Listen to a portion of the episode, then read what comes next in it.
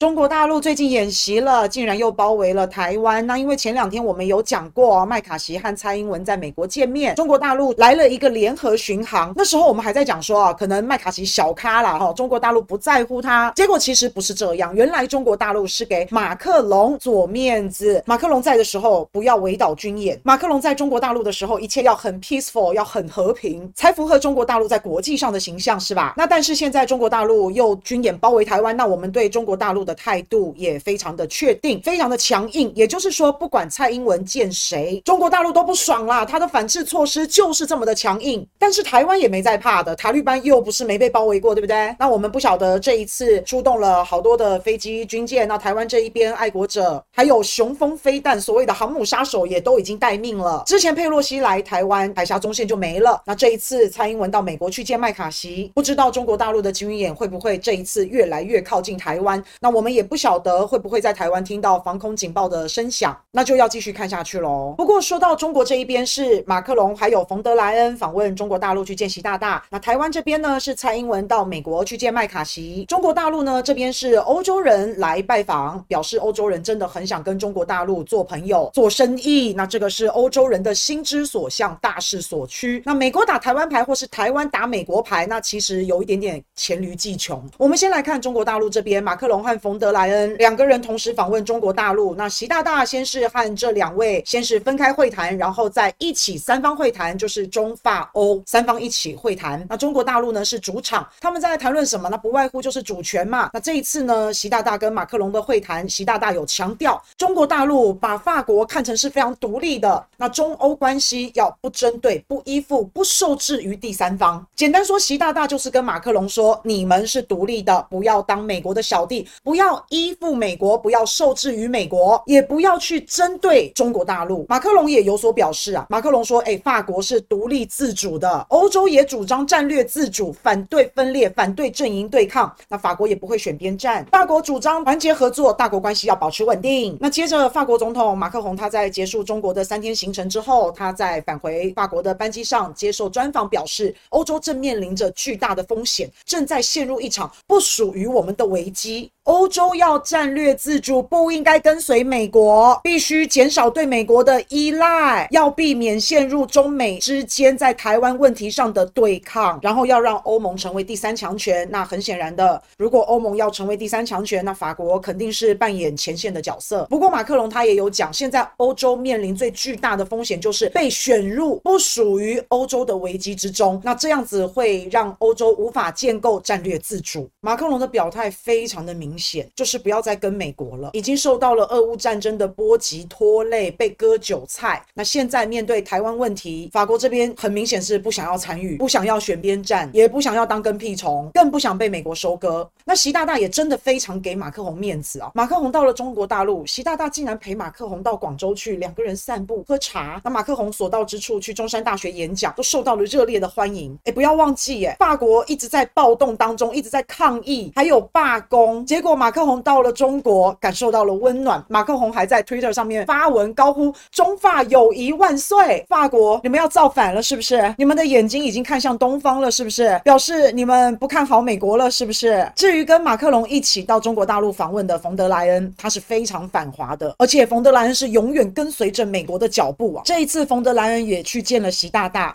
那在法国、中国。欧盟三方会谈的时候，冯德莱恩就当面跟习近平讲，台海稳定是极度重要，威胁以武力改变现状是不可接受的。习大大也不甘示弱，呛回去：谁要是指望中国在台湾问题上妥协退让，那是痴心妄想。另外，习大大也跟冯德莱恩说，中国的外交优先方向就是和欧洲发展关系，要合作，要互利，要共赢。冯德莱恩也说，欧盟是自主的，是独立的，他们可以自己决定对华政策，和中国大陆不能脱钩，脱钩不符合。欧洲的利益也不是欧洲的战略选择，所以连这么反中抗中的冯德莱恩，他都知道欧盟要走自己的路，不能跟中国大陆脱钩。法国跟欧盟应该都非常的明白，欧洲需要独立自主，需要自己的主权，不能老是跟着美国，然后又被卖掉。习大大叫欧洲叫法国要做到不针对、不依附、不受制于第三方。这个核心就是叫他们要摆脱美国对于欧洲的干扰、控制还有影响。所以不管是马克龙也好，冯德兰也好，他们都是聪明人，所以他们又做出了这样的回应。他们也不断地强调，欧洲就是自己独立自主的。那这就是未来欧洲的方向，也是欧洲未来的观念跟核心。你看，马克龙这一次带着企业团来到中国访问，见到习大大，也带了很多的订单回去。中国大陆又要跟法国买空中巴士，那法国也要跟中国大陆买船，这样子的合作，大家一起赚钱钱，大家看了都好羡慕哦。那让大家羡慕的还不止这一样。另外，法国跟欧盟当然非常希望习大大能够调解俄乌冲突嘛。那因为最近中国的外交部长秦刚，还有沙乌地阿拉伯，还有伊朗的外长，在北京的见证之下，原本是世仇的两个国家，那这两个国家的外交官一起签署恢复外交关系的联合声明。那大家看这张照片，中国大陆又是占 C 位啦。这个景象看在欧洲的眼里，他们好好羡慕，他们也好希望中国大陆可以调停一下俄乌冲突啊。那因为沙乌地阿拉伯跟伊朗的关系改善，就意味着中东半岛即将迎来和平，大家不打架了。和平之后，那接下来就是要合作发展，这个地区关系也不会那么紧张了。全世界都希望和平，希望发展，希望赚钱钱。那这个是民心所向，也比较符合现代的世界潮流，也更符合所有国家的共同利益。那沙乌地阿拉伯跟伊朗的和解就是一个很好的示范，而且中国为世界各国我解决矛盾，这已经不只是纸上谈兵了，还真的实践落实了，在现实生活当中真的看到了。那以更高更广的角度来看，这根本就是建构人类命运共同体嘛。因为沙乌地阿拉伯跟伊朗和解之后，虽然这是一小步，但是跨越冲突现实和解的一大步，所以大家看了都好羡慕哦。那俄乌冲突也非常的想要解决，那。欧盟也希望他们不要再打了，因为欧盟所受到的波及还有损失，损害的利益真的非常的大。那既然中国大陆可以调停沙乌地阿拉伯和伊朗，那大家也都把俄乌冲突和平谈判的希望就寄托在中国大陆身上了。那中国大陆确实也有提出十二点解决俄乌冲突的方案，只是说美国是拒绝这个和平方案。那美国的想法是要继续提供武器给乌克兰，要继续打，通过战争来解决俄乌冲突。那这就是一个观念完全不一样的。很重要的分水岭。那美国呢是战争论，但是目前大家想要的是和平的解方，和平才是解决俄乌冲突，甚至是所有国家冲突的症结。那当大家看到中国大陆成功的调停沙乌地阿拉伯和伊朗之后，那其实美国已经被边缘化了。那仔细回想一下，我也不是说美国这个方式是错的，那但是这就是美国的观念跟他做事的一个态度嘛。那经过时间的推移，长久看下来，我们可以发现，美国这样子的方式给中东带来的不是和平发展，而是战乱暴动。那中国的方式是可以给中东地区带来和平发展。那美国在处理国际事务的三观、理念、手段、目的，跟中方就是完全不一样的。那因为美国有战争、有动乱，那因为美国发动战争、动乱，那美国可以发展自己。那中国大陆呢？他希望是和平稳定那，大家都可以好好发展。所以现在越来越清楚什么是民心所向，那就要顺应民心。那所以促成了沙乌地阿拉伯和伊朗的和解，可以说就是顺应民心。那这也就是为什么马克龙跟冯德莱恩要一起来中国。寻求乌克兰的解决方案，美国也无法阻止马克龙和冯德莱恩来找习近平，因为欧洲国家也想走自己的路，所以西方世界本来也就不是铁板一块。虽然说欧洲是美国的小弟，但是国际关系不是这么简单的，就一定要把欧洲跟美国捆绑在一起，还是对待他们的方式要有区别的。因为欧洲跟美国他们自己本身还有很多的矛盾是没有办法调和的，像那种死硬派反中抗中极其严重的英国、美国、日本，但是呢，有一些他们。其实是比较有调和空间的，像欧盟有一些国家，那这就是现在我看到中国大陆正在争取的这一块。那中国大陆也展现了很大的耐心跟包容，所以习近平才不断的对法国总统马克龙还有欧盟主席冯德莱恩提到合作、合作、合作，不依附、不受制于第三方。但是因为美国对欧盟的深入真的是太深了，美国在很多欧洲国家都有驻军，对欧洲的军事、政治、经济、金融都渗透的非常的深啊，所以欧洲真的想要摆摆脱。美国要实现所谓的战略自主，那其实还要一段时间，跟有一段过程。那现在来看，中国大陆也在帮助欧洲要摆脱美国。最重要的是，欧洲根本离不开中国嘛，这也是很现实的。那这也就是中欧合作的基础。所以现在全世界都希望和平，不要战争。那中国也成了全世界的外交主场，也成为解决全世界重大问题的关键力量。以前外交主场在美国，解决全球事务的决定权也在美国手上，但是现在事情。情发生了根本性的变化，越来越多人把眼光转向了东方神秘的大国。所以哪一些国家一直在推动和平，寻求解决方案，不要战争？那哪一些国家一直在拱火，制造冲突？要战争，要收割别人？现在可以说越来越清楚了。但是最终来说啊，就是国际上的一些斗争，你还是要看实力，还是要看国力，不然很容易一脚踏下去，反而被蹂躏。